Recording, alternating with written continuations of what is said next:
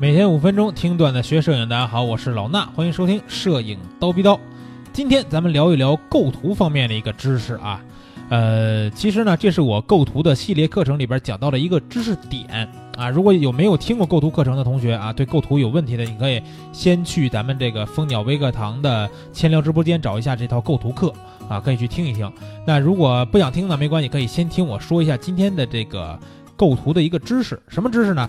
就是说，如果有一种构图可以应付很大一部分摄影作品和类别的拍摄，那这种构图是哪种呢？或者简单点来说，我如果前期我就想学一种构图方式，或者是通过一种构图的技巧去掌握各种各样的拍摄方法，啊，拍摄构图的这种方法，那是什么构图呢？告诉大家，我认为啊，它是九宫格构图。这个构图方法呢，就是可能也有人说说九宫格不是一种构图方法，对吧？啊，你想怎么说怎么说，但是我认为它是啊，所以说我今天我就推荐给大家这种九宫格构图方法。如果你听这期节目的时候，你手边就有手机的话啊，你可以打开手机的拍摄功能。然后现在来说，正常的手机呢，它都有一个功能叫打开网格，显示了网格以后，手机给出的网格一般来说是一个九宫格啊。然后呢，看着这个网格，你听这个节目，你就会发现，哦，原来九宫格构图是这么神奇啊！也也有一种说法说，九宫格构图是一种万能构图。怎么万能呢？因为它可以延伸出很多很多种的构图方式。我们可以利用九宫格这个分区和线条，或者是交叉点，去安排画面里边的主体、次体的一些位置，就能形成很多很多种不同的构图方法。比如说咱们常见的构图方法，对吧？三分法，三分法在九宫格里边什么样呢？大家能看到九宫格的这几条线条，其实都是三分的线条，对不对？你们会发现，我如果拍风光的时候，我让水平线出现在九宫格的这两两条横的线条的任意一条线条那儿，那这个画面就是就是三分法。如果我拍人像的时候想用三分法横竖，对吧？我把人物放在横这个竖着的两条。这个九宫格的线条上，那它就是一张三分法的人像。所以说，三分法在九宫格里边是最好用的一种方法啊。那同时，两分法呢，就是这种画面一分为二的这种构图方法呢，其实在九宫格里边也可以，对吧？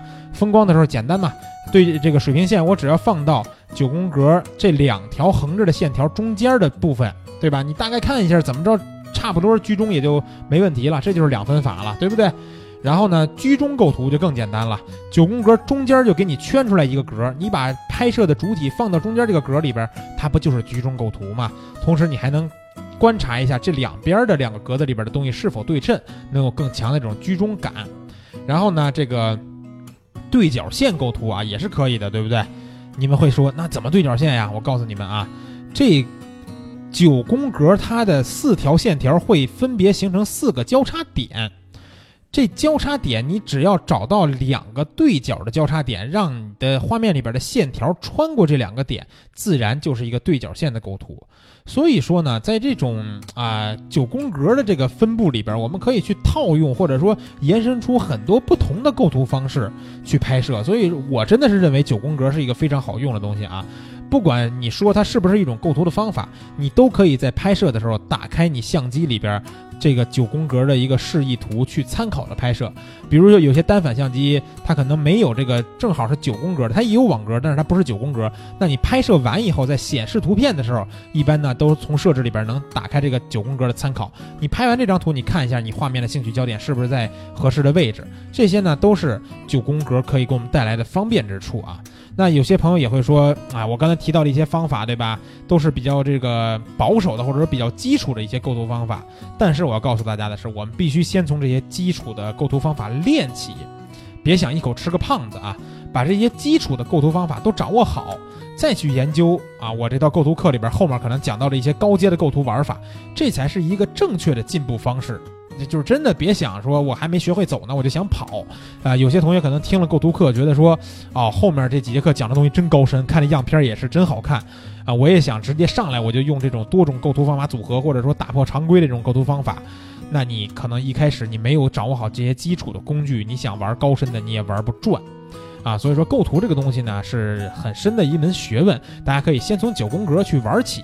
今天的节目呢就是这些，明儿早上七点咱们不见不散。